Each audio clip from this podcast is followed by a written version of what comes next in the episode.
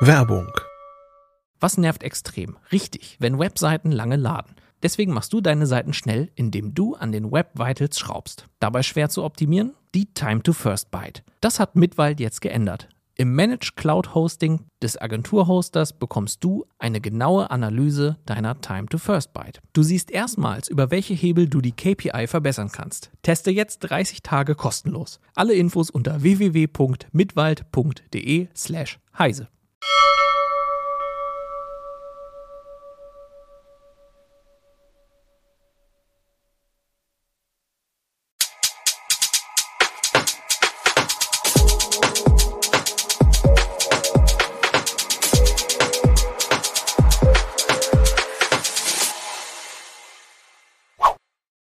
Hallo und herzlich willkommen zur Heise Show am Donnerstag, 23. Februar 2023.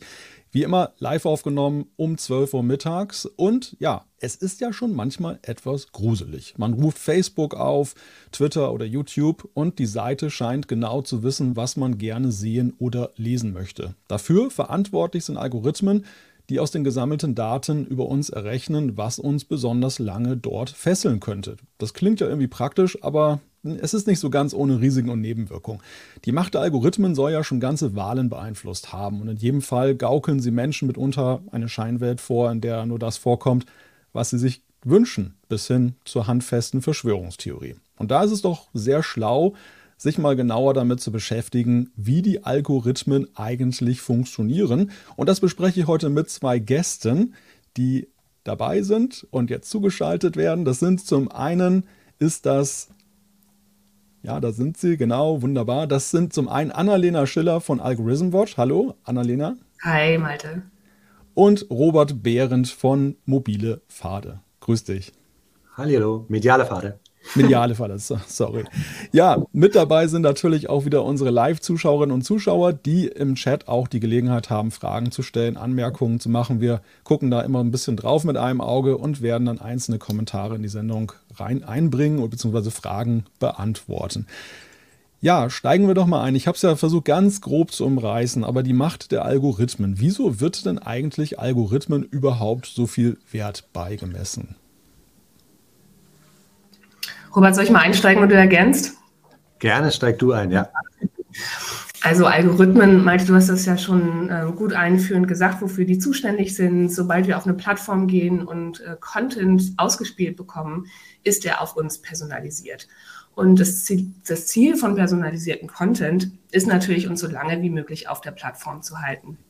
Und äh, die meisten von uns wissen ja auch, wie diese Plattformen finanziert sind. Da steckt Werbung dahinter. Und die Logik ist, je länger wir auf der Plattform verweilen, desto mehr Logik klicken wir, desto mehr Werbung ähm, klicken wir auch an und desto mehr Geld macht irgendwann die Plattform. Und deshalb sind die Algorithmen auch so äh, ausgesteuert darauf, dass wir möglichst lange auf der Plattform verweilen und äh, fördern so eigentlich das Businessmodell der Plattform.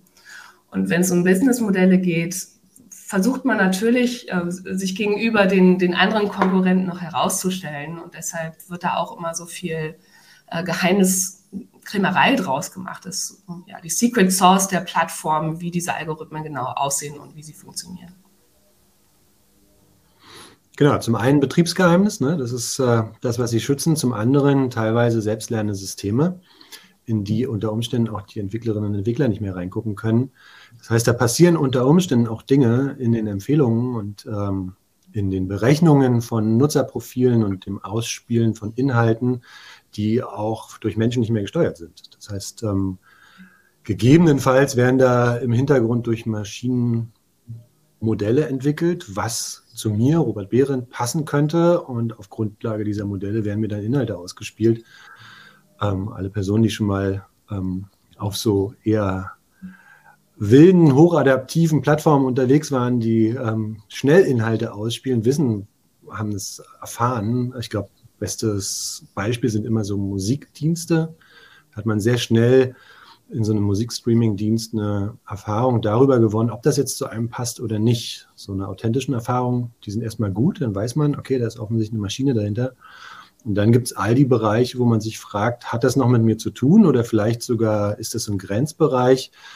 Und ähm, es gab mal diese Diskussion über YouTube, ne, die ähm, Radikalisierungsmaschine YouTube Äh, das war erstmal, da war viel, viel Aufregung hinter. Das konnte, glaube ich, erstmal nicht valide gemacht werden, aber die Vermutung lag nahe aufgrund dieses Businessmodells, dass Menschen in immer extremere Inhalte gezogen werden, um auf der Plattform zu bleiben, weil die offensichtlich hohe Interaktionen haben. Ne? Und wenn sozusagen so eine Interaktion auf der Plattform gemessen wird, in Form von Kommentaren, Likes und so weiter und so fort, und das darüber entscheidet, dass das ein wertiger Inhalt ist, ähm, dann kann der Algorithmus da auch mal schnell falsch liegen. Also nur eine hohe Interaktion reicht nicht aus, um darüber zu entscheiden, was da eigentlich zu sehen ist.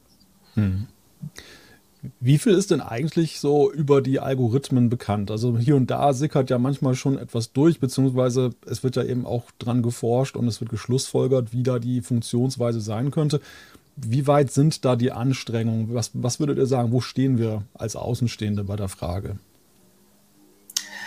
Das ist ein ganz schöner grauer Bereich, würde ich sagen. Ähm, bei TikTok, die Plattform, die wir jetzt gerade untersuchen mit Datascope, kann man reinschauen, was die selbst schreiben. Und ich glaube, da sind vier Elemente angegeben, was den Algorithmus bestimmt. Aber das äh, ist es natürlich nicht alles und das ist auch nicht wirklich nachvollziehbar, warum mir dann was in den Feed gespielt, äh, gespült wird. Andere Plattformen äh, geben gar nichts bekannt und halte sich da sehr, sehr bedeckt. Und von Plattformseite ist es also unterschiedlich, wie das gehandhabt wird und wie viel, wie viel Einsicht sie geben. Äh, Forschung gibt es schon länger und ähm, Algorithm Watch hat, hat mit OpenSchufa zum Beispiel angefangen oder macht jetzt seit zweieinhalb Jahren Datascope äh, oder auch andere Datenspendeprojekte. Aber im Prinzip sind das eine Art Krücke. Wir müssen uns behelfen, indem wir UserInnen fragen, ob sie uns ihre Daten spenden, damit wir dann Rückschlüsse ziehen können, wie dieser Algorithmus funktioniert. Und auch die Wissenschaft ist dann natürlich dran zu schauen, was sind gute Methoden, ähm, um, um in diese Algorithmen und Funktionsweisen reinzuschauen. Aber es ist alles noch so ein bisschen Flickwerk. Politisch passiert da einiges, da kommen wir vielleicht noch später drauf, ähm, was das für Chancen eröffnet. Ähm, Aber momentan bemühen sich vor allem Wissenschaft und, und NGOs ein bisschen Licht ins Dunkel zu bringen und die Plattformen halten sich noch sehr bedeckt. Genau, will ich nicht viel ergänzen, außer, außer vielleicht der Einzelpunkt ist, wir sind in einem unheimlich dynamischen Feld. Ne? Die Forschung ist unfassbar, also die Forschung von Seiten der Plattformen, die anwenden, ist unfassbar schnell. Da sind unfassbar viele Ressourcen drauf ähm, die Frage ist, haben wir genug Ressourcen auf der anderen Seite im Beforschen von solchen Algorithmen, die dort hergestellt werden, um überhaupt Schritt zu halten? Ich glaube, dieses hochdynamische Feld, das muss man sich vor Augen führen. Es ist unglaublich schnell, was da in Entwicklungen gerade passiert. Ja, es ist ja auch nicht ein Algorithmus, ne? dass man jetzt, wir untersuchen den Algorithmus der Plattform und dann bleibt das so für die nächsten zwei Jahre. Das ist ja äh, was, was sich dauernd ändert und angepasst wird und was auch eine Herausforderung für jede Forschung ist. Hm. Gibt es denn eigentlich den Algorithmus jetzt schon bei den Plattformen? Weil ich lese immer wieder davon, dass die sehr viel A-B-Testing machen, also Dinge ausprobieren und wir haben ja auch schon von Fällen gehört, wo eben ja dann die Timeline sich von Nutzerinnen und Nutzern plötzlich ganz anders darstellte als bei anderen. Und das erschwert natürlich ja wahrscheinlich auch die Forschung daran, oder? Auf jeden Fall. Also was die Plattformen machen, ist immer ähm, ein Faktor, den man im Hinterkopf haben muss. Und wenn man Experimente aufsetzt wie Datascope, dann kann das natürlich sein, dass man die Software programmiert und dann ändert sich was an der Plattform, dann ändert sich was an der API und äh, schon sind die Ergebnisse ganz anders und man hat nicht mehr eine vergleichbare Datengrundlage. Und das ist immer was, womit man rechnen muss. Inwieweit spielt denn da der, der Faktor KI auch eine Rolle? Also die ersten Algorithmen waren ja wahrscheinlich so gestrickt, dass sie eben bestimmte Faktoren herangezogen haben, aber wir sehen ja immer mehr Anwendungen jetzt mit zum Beispiel ChatGPT, wo eben dann durch Machine Learning eben auch dann der Computer vieles selbst entscheidet und gar nicht mehr die Pfade so vorgegeben sind. Man könnte ja sogar sagen, dass manchmal der Eindruck entsteht, dass ja die Macher von einigen sozialen Netzwerken selbst überrascht sind, was da manchmal ausgespielt wird oder wenn da solche Unwuchten entstehen plötzlich und äh, mit entsprechenden Phänomenen. Gibt es darüber Erkenntnisse, wie, inwieweit das da reinspielt? Und ja, und habt ihr den Eindruck, da, dass wirklich auch die Betreiber dieser Portale wirklich immer ähm, ja, die Kontrolle noch darüber haben, was da teilweise passiert? Das ist eine gute Frage. Ich würde sagen, mit dem Experiment, was wir jetzt angeschoben haben, können wir das eigentlich nicht untersuchen. Wir können gleich nochmal auf die Datenstruktur eingehen, äh, wie das aufgebaut ist, das Experiment aufgebaut ist. Ähm, und wir kriegen dann natürlich Einsichten daran, wie, welche Daten erhoben werden, vielleicht auch, wie die miteinander verknüpft werden. Aber äh, was jetzt für ein Gesamtkonstrukt drumherum gestrickt ist und wie es genau funktioniert, das können wir, können wir aus den Daten oder aus der Datenlage nicht schlussfolgern.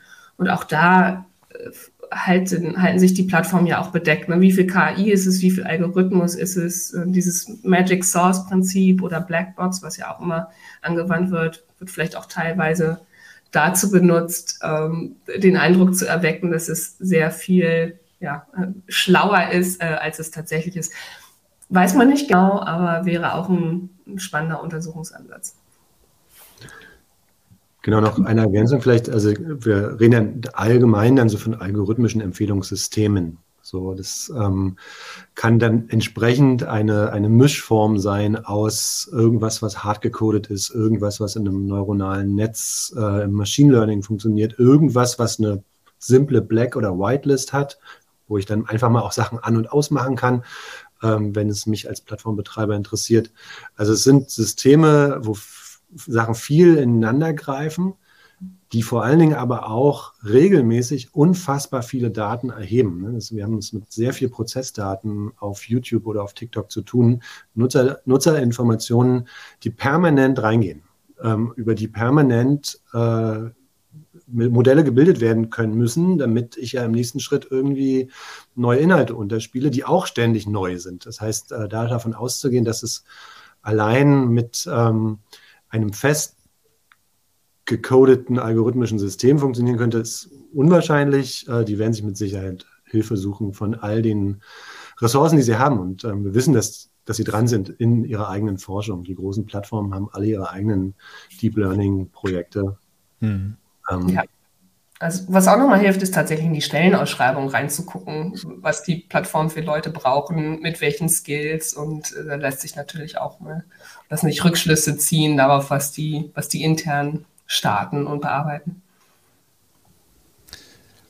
Wir hatten ja gerade schon so den Punkt, was kann der Gesetzgeber machen? Und äh, da ist ja, wir sehen ja momentan, dass die EU vieles beordnet im digitalen Bereich, der Digital Markets Act, der Services Act. Also man guckt ja schon darauf, auf die Gatekeeper und äh, ja, ich sag mal, wo man vieles so nach der Laissez-faire-Politik in den letzten Jahren gemacht hat, da äh, deutet sich ja an, dass es vielleicht dann eben auch mal, ein, dass da genau hingeguckt wird. Sagen wir es mal so. Wir müssen ja abwarten, was da tatsächlich bei rauskommt.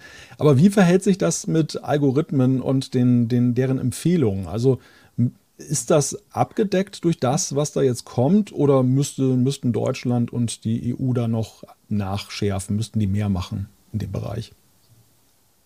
Ich kann mal grob drüber reden. Robert und ich sind jetzt beide keine Policy-Leute, ähm, aber wir kriegen das Thema natürlich am Rande mit. Also der DSA ist schon extrem wichtig und für so ein Forschungsprojekt, wie es Datascope jetzt ist, was wir bestimmt auch gleich ein bisschen äh, besprechen werden, ist das so das politische Äquivalent, das eigentlich den Zugang sichern würde, den, den wir jetzt versuchen, äh, wissenschaftlich aufzusetzen, weil es ihn noch nicht gibt. Und ähm, es gibt diesen Begriff der Very Large Platforms. Ich glaube, das sind immer Plattformen, die über 45 Millionen aktive Nutzer haben. Ähm, auf die bezieht sich das dann, was im Falle von TikTok, Instagram, äh, Twitter etc. ja überall zutreffen würde. Und innerhalb des DSA gibt es dann ähm, einen Teil für, für Researcher, für Wissenschaftler, die Zugang bekommen könnten. Und TikTok zum Beispiel hat auch gerade eine Initiative gestartet. Äh, ich würde jetzt nicht darüber spekulieren, warum das jetzt zeitgleich mit dem DSA passiert ist, aber vielleicht wollen sie schon mal ein bisschen äh, präventiv ähm, da sich gut geben. Und ähm, ja, dieser Zugang würde es dann Wissenschaftlern ermöglichen, Empfehlungsalgorithmen oder andere Datenstrukturen zu untersuchen. Und das ist so einer der, äh, der wichtigen Teile im DSA, die dann ja. Ja, nachhaltig Zugang zu solchen Plattformen garantieren können. Genau, vielleicht gleich auch an der Stelle eine Ergänzung zu, äh, von dem, was äh, auf EU-Seite gerade passiert. Der AI Act, der Artificial Intelligence Act, ist auch, glaube ich, mittlerweile in der heißen Phase. Ich glaube, irgendwie will man jetzt im Frühjahr da beschlussfähig werden.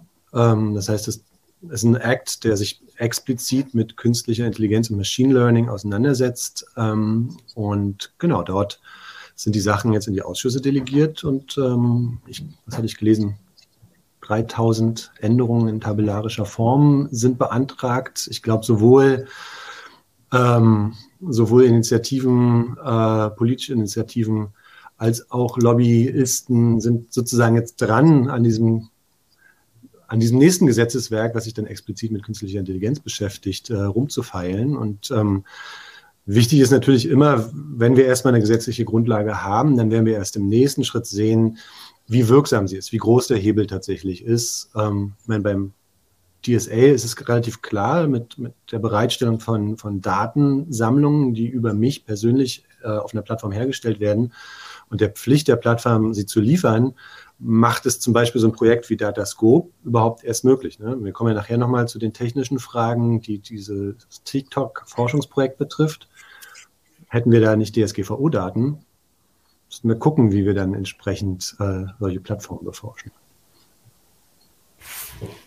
Das ist eine schöne Brücke, die wir schlagen können, jetzt konkret über euer Projekt zu sprechen, beziehungsweise erstmal über die Partner, die da zusammenarbeiten, um dieses Projekt zu machen. Vielleicht so eine kurze Vorstellung, was ist Datascope und auch über Algorithm Watch, äh, wer es nicht kennt. Vielleicht, Robert, magst du mal anfangen mit der Frage Datascope? Ich mache Datascope, Algorithm Watch kann Annalena auf jeden Fall besser. Ähm, genau, Datascope ist ein Verbundprojekt äh, durchs Bundesministerium äh, Bildung Forschung finanziert und ähm, hat sich sozusagen zur Aufgabe gestellt, im Zuge von ich sage mal, einem Buzzword, und zwar der Digital Sovereignty, der digitalen Souveränität, Leute zu befähigen, ähm, besser über diese große digitale Welt Bescheid zu wissen. Ne? Digitale Transformation allenthalben. Und in diesem Zuge machen wir eben ein Projekt, was sich mit Recommender-Systemen konkret beschäftigt.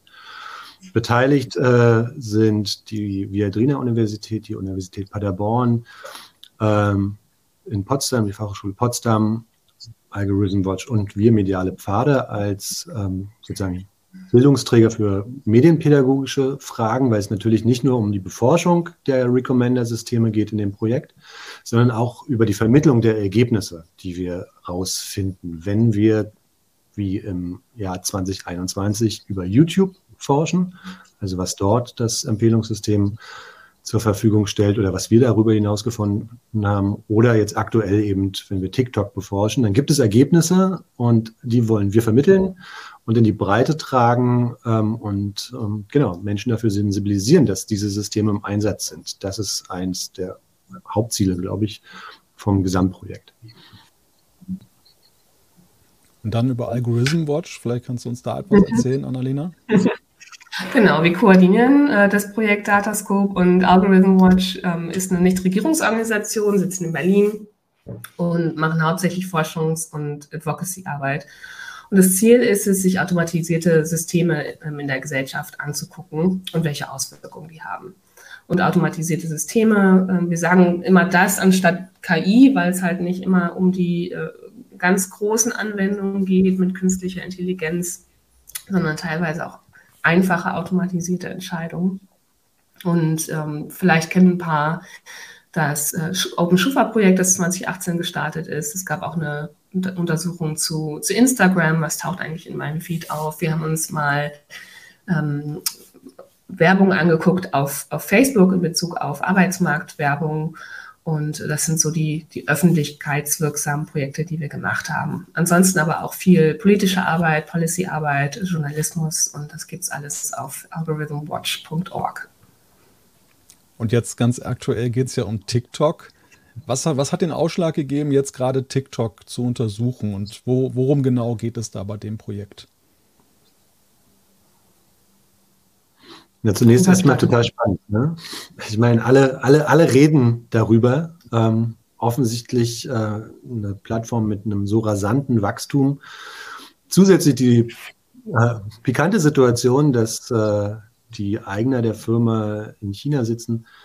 Ähm, all die Diskussionen, die im Zuge der amerikanischen Wahl äh, mit äh, Versprechen, TikTok abzuschalten und so weiter kamen. Also es ist in aller Munde so. Da kann man schwer dran vorbeigucken, sage ich mal.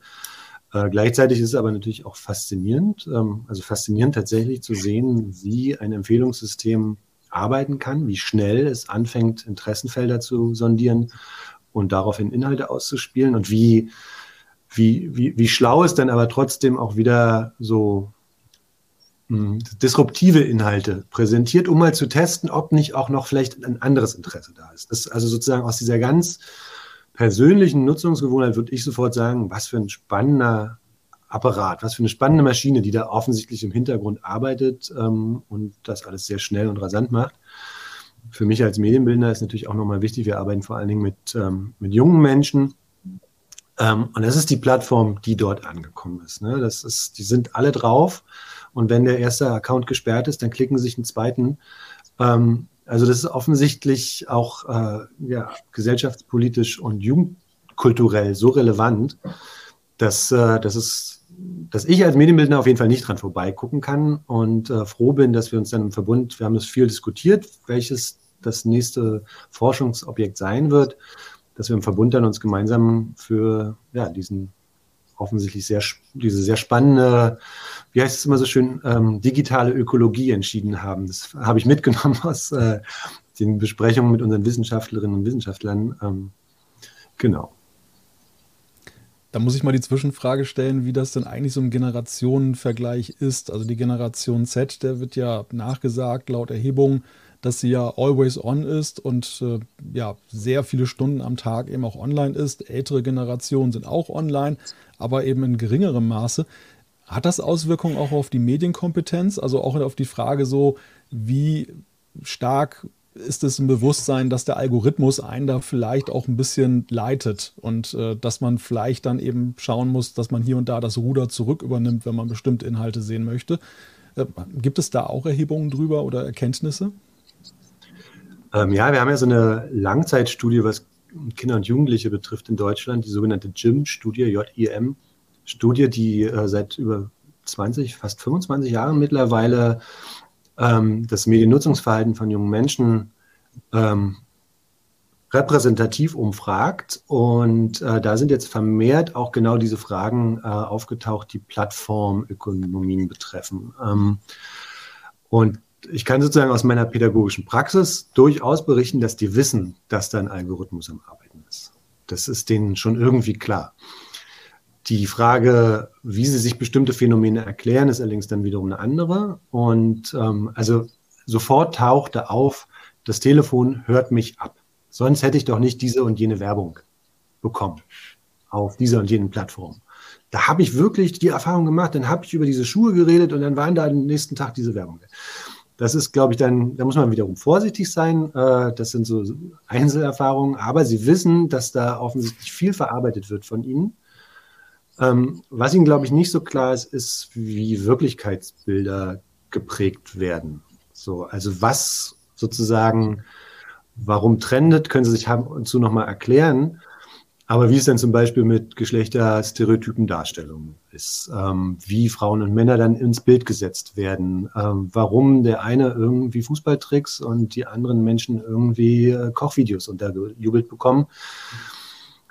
Ins Detail gehen sie da nicht, aber unsere Aufgabe ist tatsächlich, äh, also gerade in der pädagogischen Arbeit, ähm, mehr Verständnis herzustellen und vor allen Dingen überhaupt das Thema überhaupt erstmal anzusprechen, weil es wird in der Schule nicht angesprochen.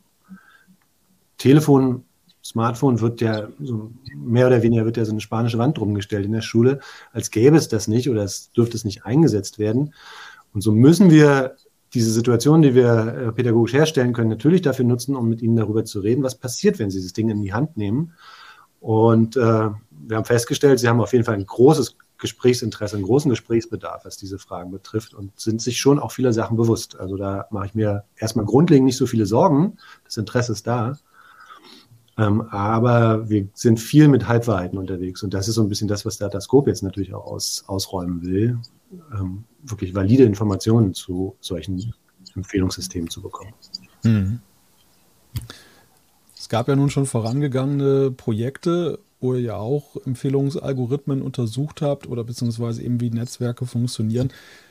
Nehmen wir jetzt mal das äh, YouTube-Projekt, das ja von Datascope untersucht wurde. Was, was ist dabei genau herausgekommen? Wie weit konntet ihr diesem Netzwerk, ich sage jetzt mal, auf die Schliche kommen, in gewisser Weise?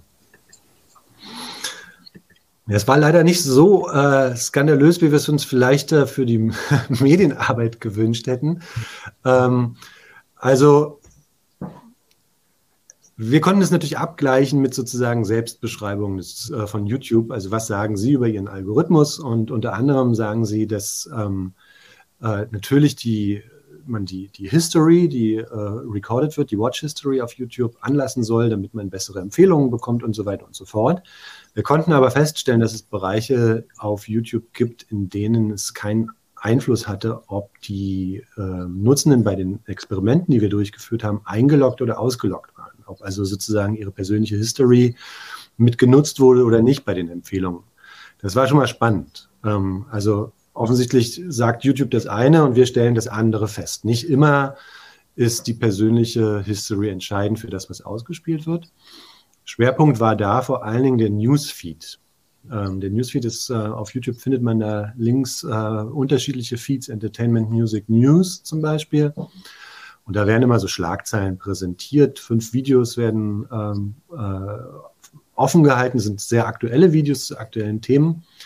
Und ähm, da haben wir schon auch ganz klar messen können, dass öffentlich-rechtliche und der Weltkanal sehr präsent vorhanden sind. So. Und ähm, das spricht jetzt entweder dafür, dass die äh, das Search Engine Optimizing beherrschen oder so, so viel Content äh, unterbringen, dass immer das Video von einem Weltkanal äh, das aktuellste ist oder das auch kuratiert wird auf mhm. YouTube-Seite. So, also es gibt verschiedene äh, sozusagen Gründe, die das nach sich ziehen können. Tatsache ist, wir finden äh, wenig Vlogger, wenig YouTuber in diesen Seiten ähm, oder sagen wir so unter den fünf nie.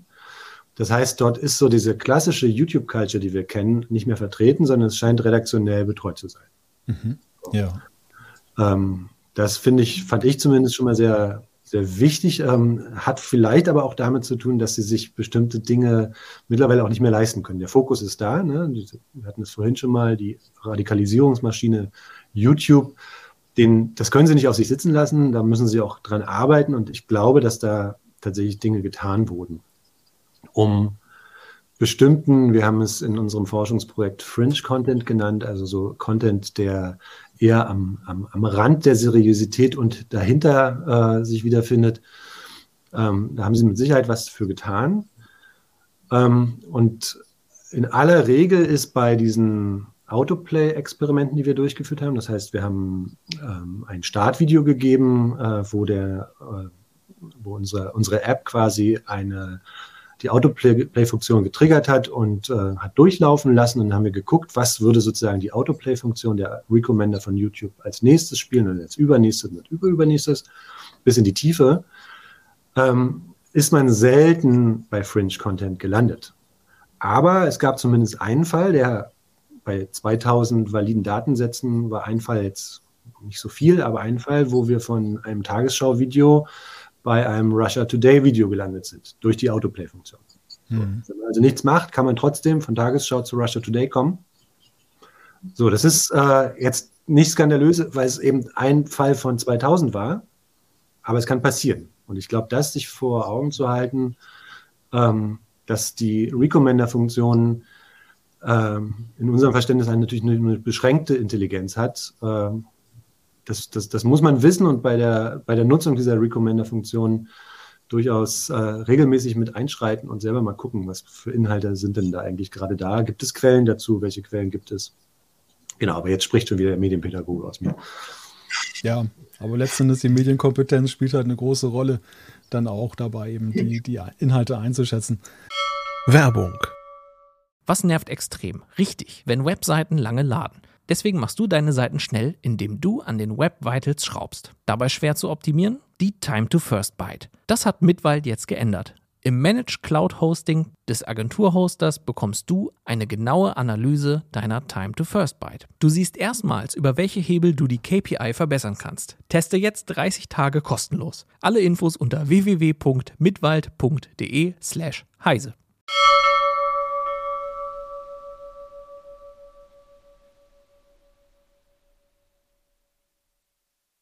Ähm, wenn wir mal über Algorithm Watch noch sprechen, wenn man auf die Seite geht, findet man ja Dutzende Projekte, die ihr schon gemacht habt, Annalena. Und ähm, ja, wenn wir jetzt auf jedes einzelne zu sprechen kämen, würden wir wahrscheinlich auch schon eine ganze Sendung füllen können. Vielleicht umreißen wir mal kurz so ein paar Sachen, die ihr gemacht habt. Vorhin gab es ja schon das Stichwort Instagram, das ihr untersucht habt. Ähm, LinkedIn ist mir auch so besonders in Erinnerung geblieben. Was hat es mit diesen Projekten so grob auf sich? Mhm. Ich fange mal mit Instagram an. Ähm, Instagram war auch ein Datenspendeprojekt. Es lief technisch ein bisschen anders als Datascope. Wo Datascope eine ähm, Desktop-App ist, die man sich installiert, war es ein Browser-Plugin für Instagram. Dann hat man sich eingeloggt, ähm, ist gewissen Leuten gefolgt und hat dann im Anschluss ähm, seine Daten gespendet. Das wurde also in einem gewissen Zeitverlauf gesammelt und man hat dann seine Daten gespendet an Algorithm Watch zur weiteren Auswertung. Und damit konnten wir dann schauen, äh, welche Empfehlungen ausgegeben wurden. Wenn wir alle den gleichen Profilen gefolgt sind, was kam denn dann äh, jeweils in den persönlichen Feeds und wurde ausgespielt? Und da äh, wurden dann Sachen untersucht, zum Beispiel, welche Art von Content wurde ausgespielt. Und alles, was äh, nackte Haut hatte, menschliche Körper hatte, viel Gesicht hatte, wurde bevorzugt. Alles, was Text hatte, Landschaft etc., wurde ein bisschen runtergerankt. Das ist jetzt in, natürlich so einem normalen Menschenverstand wissen wir das, weil ich glaube, dass wir schon alle sehr gewöhnt sind an, an solche Art Content. Aber ähm, alleine mal Zahlen dran zu packen und äh, sowas zu untersuchen und äh, unabhängig von einem äh, persönlichen Konsumempfinden bestätigt zu bekommen, ist, ist sehr, sehr wichtig. Und darum ging es also bei der Instagram-Datenspende. Und ähm, LinkedIn, sag nochmal, worauf bezugst du dich da? Das war ja, glaube ich, ein Projekt, da ging es ja um den Recruiter-Dienst, der dort ist und inwieweit der dann halt Bewerber bevorzugt, wenn sie aus dem gleichen Land kommen oder eben ah, ja, alles klar. Ja, genau. Also das war tatsächlich ein, ähm, ein Hinweis aus der Community von Algorithm Watch. Ähm, und jetzt keine Datenspende explizit, aber ein Fall, wo wir geschaut haben, was passiert denn da mit den, mit den Jobempfehlungen. Und es gibt im Backend von LinkedIn für Recruiter eine Einstellung. Zumindest gab es sie damals. Äh, anscheinend ist sie jetzt nicht mehr da, glücklicherweise, nach, nach der Recherche. Und ähm, ich beschreibe das mal kurz anhand eines Beispiels. Wenn ich also ähm, ITler bin, ich sitze in Deutschland und ich interessiere mich aber eigentlich für Stellen im spanischen Ausland, weil ich gerne meinen Winter vielleicht auf den Kanaren verbringen würde, dann würde ich diese Stelle eventuell nicht angezeigt bekommen, weil ich in Deutschland sitze und die Stelle in Spanien gepostet wurde. Äh, denn es gab eine Einstellung, wo man als Recruiter sagen konnte, nicht Leuten anzeigen außerhalb des Landes, wo ich es poste. Und das ist innerhalb der EU-Arbeitsgrenzen eigentlich nicht erlaubt. Also ist, ne, wir haben Bewegungsfreiheit, wir können in anderen europäischen Ländern arbeiten. Und ähm, das heißt, diese Anzeige wurde mir im Zweifel gar nicht ausgespielt, wenn ich in Deutschland sitze. Und äh, das hat wahrscheinlich einen Hintergrund, einen globalen Hintergrund, weil es für Recruiter zum Beispiel immer eine Herausforderung ist, wenn es aus ähm, aus großen Ländern viele Bewerbungen gibt. Also wenn jemand in Deutschland einen IT-Job postet und es bewerben sich ganz viele Menschen aus Indien zum Beispiel, äh, die aber gar nicht unbedingt ähm, verfügbar sind oder die Sprache sprechen. Das war wahrscheinlich der Hintergrund von so einer Funktion.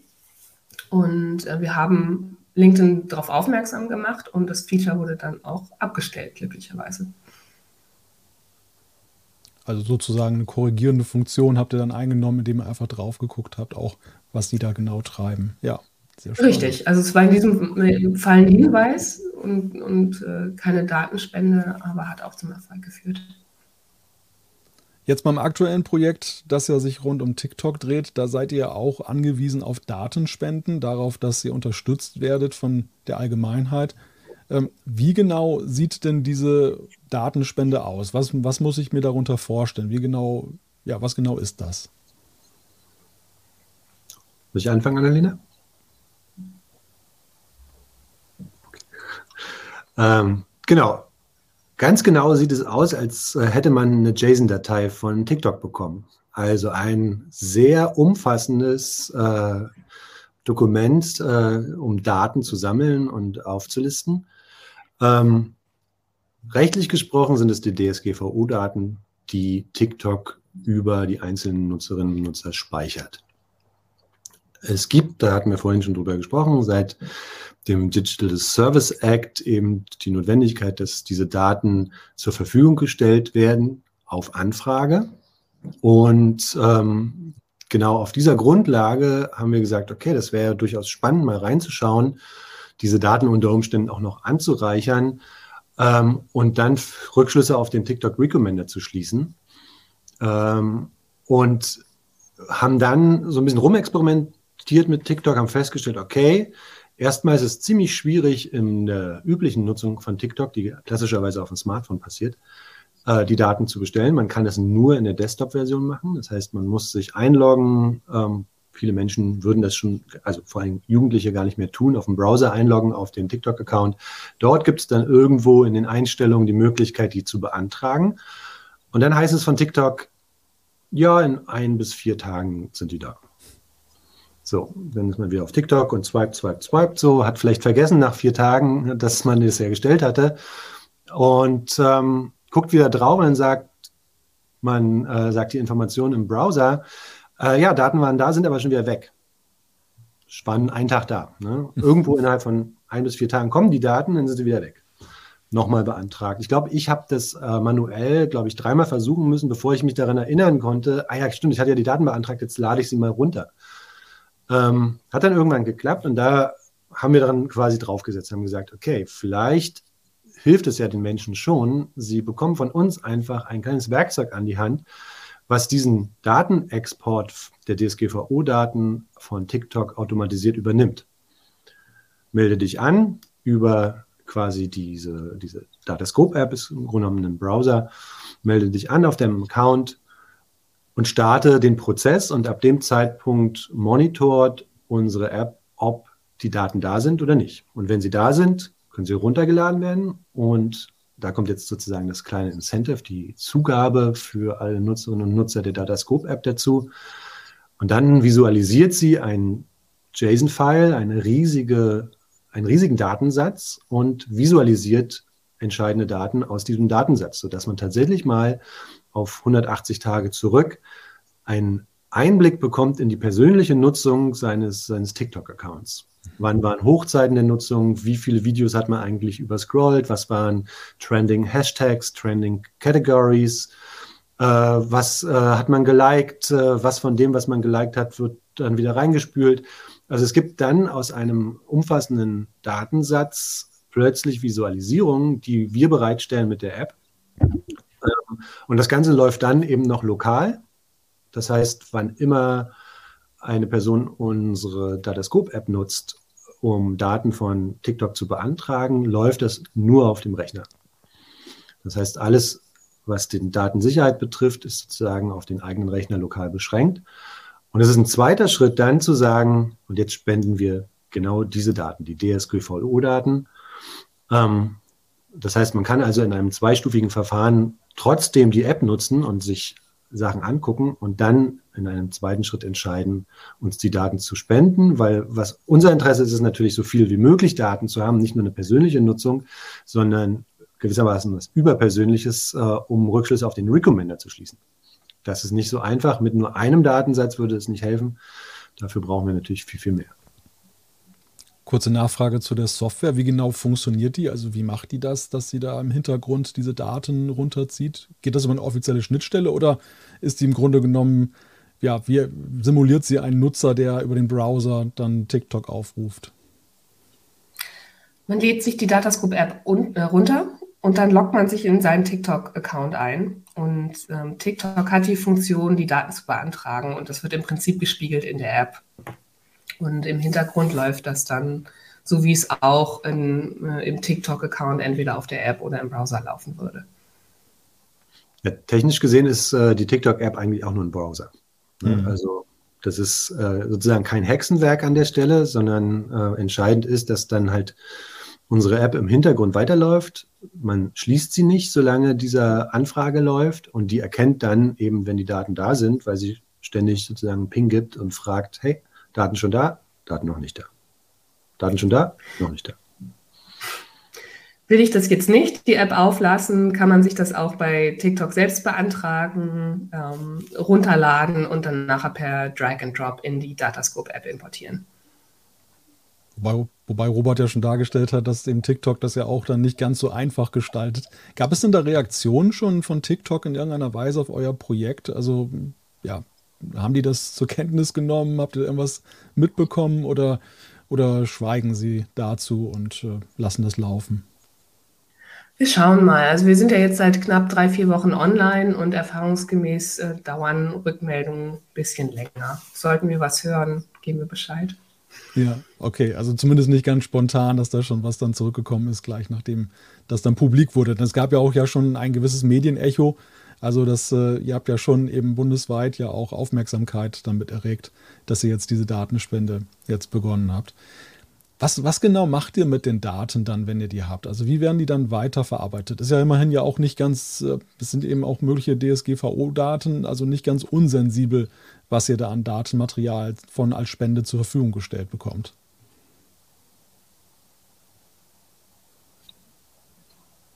Na, zunächst einmal, ähm, genau, die Daten werden um gerade diese sensiblen persönlichen Daten bereinigt. Beim Download und beim Übertragen geht es uns gerade nicht darum, welche Person diese Watch History hat. Das ist uns total egal. Entscheidend ist, dass es sozusagen ein Datensatz in einer Folge von Datensätzen ist. Das heißt, wir bereinigen die Datensätze und ähm, es ist dann vor allen Dingen in der Zusammenarbeit äh, mit der Viadrina und den Wissenschaftlerinnen und Wissenschaftlern dort, äh, dass sie ein, ein sogenanntes Parsing machen. Das heißt, ähm, sie sortieren und ordnen die Daten erstmal nach unterschiedlichen Systemen. Weil es ist tatsächlich, ähm, wenn man so massig viele Daten hat, gar nicht selbstverständlich, nach welcher, welchem Kriterium jetzt Daten angeordnet werden und vor allen Dingen, was man dann tatsächlich äh, bei welcher Anordnung sehen kann. Ähm, alle Menschen, die mal den Unterschied zwischen einem Tortendiagramm und einem Balkendiagramm gesehen haben, werden auch wissen, es werden unterschiedliche Dinge abgebildet. Und das lässt sich natürlich mit hochkomplexen Datensätzen ähm, genauso machen, andere Formen von Visualisierung und Darstellung. Und unsere Hoffnung ist es, dann aus den, aus den Histories der Nutzerinnen und Nutzer darin Muster zu erkennen, die sozusagen Rückschlüsse auf ein algorithmisches Empfehlen geben oder auf eine bestimmte Form von algorithmischem Empfehlen. Und Muster, da muss man dann wiederum kreativ sein in der Auswertung der Daten, können unterschiedliche Dinge sein. Ähm, also bei YouTube waren es zum Beispiel, äh, war eines der Muster eine, eine Autobahnauffahrt, also Videos, die sozusagen auf einen bestimmten Empfehlungspfad immer wieder hinführen oder sogenannte ähm, Karusselle oder Drehtüreffekte, wo man immer wieder im selben, in, in so einen Loop von, von, von Empfehlungen kam. So, das heißt, wir suchen also im nächsten Schritt nach solchen Mustern, wo man dann wiederum auch kreativ sein muss, um die zu interpretieren und zu wissen, okay, was, was sagt es jetzt eigentlich ähm, über das Empfehlungssystem? Das heißt, das Ziel mit diesen unterschiedlichen Watch Histories von TikTok ist vor allen Dingen Muster innerhalb der algorithmischen Empfehlungen zu finden, die sich dann interpretieren lassen in die eine oder andere Richtung. Das klingt nach einer sehr zeitaufwendigen. Ja, Entschuldigung. Wer es nochmal genauer nachlesen möchte, wir haben das zusammengefasst unter datascope.net und dann auf TikTok-Daten gehen. Ähm, und da wird nochmal genau beschrieben, welche Daten eigentlich drin sind in dem ganzen DSGVO-Datensatz, was TikTok erhebt, was wirklich viel und auch tief ist und dann auch, was wir bereinigen und äh, letzten Endes an uns übermittelt wird für die wissenschaftliche Auswertung. Das klingt ja jetzt in der Auswertung nach einer ziemlich zeitaufwendigen Aufgabe, die ihr dann noch vor euch habt. Kann man denn da jetzt sagen, wann dann mit ersten Ergebnissen zu rechnen ist? Also wie, wie lange diese Auswertung womöglich dauern wird? Welchen, welchen Zeitraum nehmt ihr euch dafür? Also der Datenspendezeitraum läuft bis zum 31.03. So lange werden wir erstmal sammeln. Und äh, der Auswertungszeitraum beginnt danach. Und wir arbeiten mit verschiedenen Projektpartnern zusammen, die auch einen unterschiedlichen Zeithorizont haben oder ein unterschiedliches Interesse an den Daten. Und wir rechnen jetzt erstmal mit mehreren Monaten, stellen den Zeitplan aber auch erst gerade auf. Mhm. Kann man schon sagen, wie viele oder wie die Resonanz bislang ist auf das Projekt? Also haben schon sehr viele daran teilgenommen oder ja, wünscht ihr euch noch, dass viel, viel mehr noch mitmachen? Wir brauchen auf jeden Fall noch viel, viel mehr. Also was Robert ja auch vorhin schon sagte, ne? je mehr Daten spenden, desto mehr Rückschlüsse können wir auch ziehen. Und wir freuen uns, wir haben bisher ein paar hundert Downloads, brauchen aber definitiv noch mehr Datenspenden. Und ähm, wir haben ja immer diese Verzögerung drin, dass wir wissen, die Leute laden sich das, die App runter, aber ähm, es braucht ein paar Tage, bis man den, die Daten geliefert bekommt und auch erst dann kann man sich spenden. Deshalb haben wir immer dieses leicht verzögerte Moment äh, mit der Datenspende an sich. Aber auf jeden Fall, wer TikTok-Account hat, auch wer es jetzt nicht die ganze Zeit nutzt, ähm, hilft uns sehr viel, so eine Datenspende zu bekommen und äh, würden uns freuen, äh, über alle Leute, die mitmachen oder gerne auch weiterleiten an Bekannte. Wichtig hier ist noch, ne, weil wir auch gesagt haben, Nutzergruppe sehr, sehr jung. Wir machen das Ganze ab Ü18. Äh, aber auch wer keine Daten spendet und unter 18 ist, kann sich diese App runterladen und seine Nutzungsszenarien, sein Nutzungsverhalten anschauen. Die Visualisierung, die wir vorhin besprochen haben, kann man natürlich auch sich ja, anschauen, wenn man unter 18 ist. Mhm. Ja, super. Wir haben den Link übrigens auch, oder wir, beziehungsweise wir haben die Seite auch verlinkt in unserem Heise-Artikel, weil auch im Chat schon die Frage kam, wo ist denn der Link? Aber da, der ist jetzt auch gerade jetzt schon im Chat gepostet worden. Also werden wir entsprechend auch nochmal dann auf YouTube in der Beschreibung nachreichen. Gucken wir mal kurz so auf die Fragen, die da gekommen sind. Es sind nicht ganz so viele, aber da ist zum Beispiel die, dass ähm, die Frage, hat TikTok eigentlich schon KI? Also sind die gewissermaßen im Trend, fragt dort jemand. Also mit Sicherheit haben die irgendeine Form von KI. Die Frage ist, wie stark ist Machine Learning dann dabei? Ne? Das, das, muss man, also da muss man mal den Unterschied sehen. Ähm, man kann versuchen, äh, intelligentes Verhalten zu programmieren oder man kann die Maschine selber lernen lassen ähm, und äh, selber Modellbildung betreiben lassen. Ähm, ich sage mal so, es gibt ja ein bisschen äh, Berichterstattung schon über TikTok, bevor wir unser Projekt angefangen haben. Und interessant ist doch immerhin, dass diese Nachrichten, ich weiß nicht, ob das bekannt ist, aber in, in TikTok USA, äh, dass dort Data Scientists von TikTok USA rangesetzt wurden, um mal herauszufinden, wo eigentlich Daten hinfließen. Und dabei festgestellt wurde, äh, dass äh, genau diese Informationen wurden geleakt über, also was da an Besprechungen zwischen den Data Scientists war. Und ähm, dass es offensichtlich Funktionen gibt in der App, für die auch Data Scientists keine Erklärung hatten. Data Scientists von TikTok, USA. So, das heißt, ähm, jetzt wird da in den USA gerade umgebaut und äh, sie wollen sozusagen alle US-amerikanischen Daten bei, bei, Oracle hosten, um sozusagen die Datensicherheit für amerikanische Nutzerinnen und Nutzer zu gewährleisten. Meine, weswegen ich die Geschichte erzähle, ähm, ich vermute, wenn äh, offensichtlich Leute, die von TikTok angestellt werden, deren einziges Geschäft ist, Data Scientist zu sein, ähm, schon Schwierigkeiten haben zu verstehen, was dort Anschlüsse innerhalb der App und innerhalb der Nutzung von Daten sind, äh, dass der Einsatz von, von dem, von Cutting-Edge-Technologie äh, auch bei TikTok eine Rolle spielt. Mhm. Ähm, wir wissen es nicht, also wird ja nicht gesagt, äh, ganz konkret, welche algorithmischen Systeme zum, im Einsatz sind. Ähm, aber warum sollten die jetzt an der Stelle hinter den anderen Plattformen hinterherstehen und sich nicht darum, darum kümmern? Und genau, meine Intuition sagt, na klar, also man tut, was man tun kann, so, wenn es möglich ist, warum nicht einsetzen, solange es keine keinen politischen Aufschrei gibt oder irgendeine Art von Reglementierung und einen Wettbewerbsvorteil verspricht, ähm, eine Maschine die Dinge ausrechnen zu lassen und äh, weiter zu lernen, dann äh, würde ich das machen. Ähm, aber wie gesagt, es gibt keine valide Information darüber. Hm. Ansonsten waren in den Kommentaren im Chat auch, äh, wurde viel gesprochen oder wurde gesprochen über die Datengewinnung. Also da gab es dann zum Beispiel die Anmerkung, dass es ja auch geräteübergreifendes Tracking via Audio geben soll, beziehungsweise eben auch, was wir auch mal wieder lesen, dass es ja Datenbroker gibt, die dann eben auch Daten austauschen, die ja wiederum auch damit einfließen können in den Generierungen von Nutzerprofilen, beziehungsweise eben, dass man ausspielt, was der Nutzer gerne haben möchte.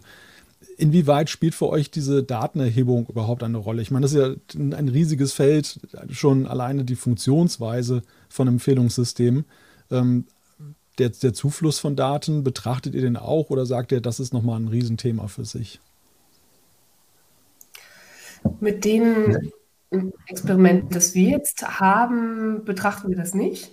Wenn uns natürlich in der Datenwertung, Auswertung auffällt, dass es da eventuell Einflussfaktoren gibt, die überhaupt keinen Sinn ergeben, ähm, weil der Empfehlungsalgorithmus bei vielen Nutzern Dinge ausgibt, die sich äh, nicht aus anderen Nutzungsdaten erklären lassen, dann könnte man natürlich nochmal Vermutungen über andere Datenquellen anstellen.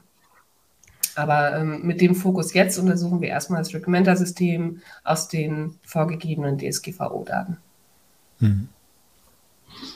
Außerdem glaube ich, ist die, ähm, die, Data, äh, die, die, äh, die TikTok-App auf dem Telefon ähm, schon ein hochkomplexes System, was quasi permanent Live-Daten produziert.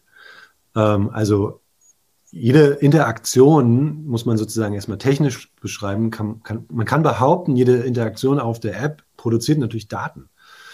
Ähm, also, wenn ich äh, nach drei Sekunden ein Video weiter swipe, was sagt es eigentlich über mein Interessenfeld gegenüber Trickshots-Videos? Und ähm, wenn ich dann kurz zöger beim Hoch und Runter, was, was sagt es darüber? Ähm, also die Frage, mit welchen Daten TikTok selbst schon arbeitet, äh, ist unter Umständen genauso interessant, weil ja diese Geräte, diese Telefone, die wir da haben, äh, schon Computer sind, ähm, die äh, den Mondmissionen der NASA weit unterlegen sind. Ne? Also deswegen.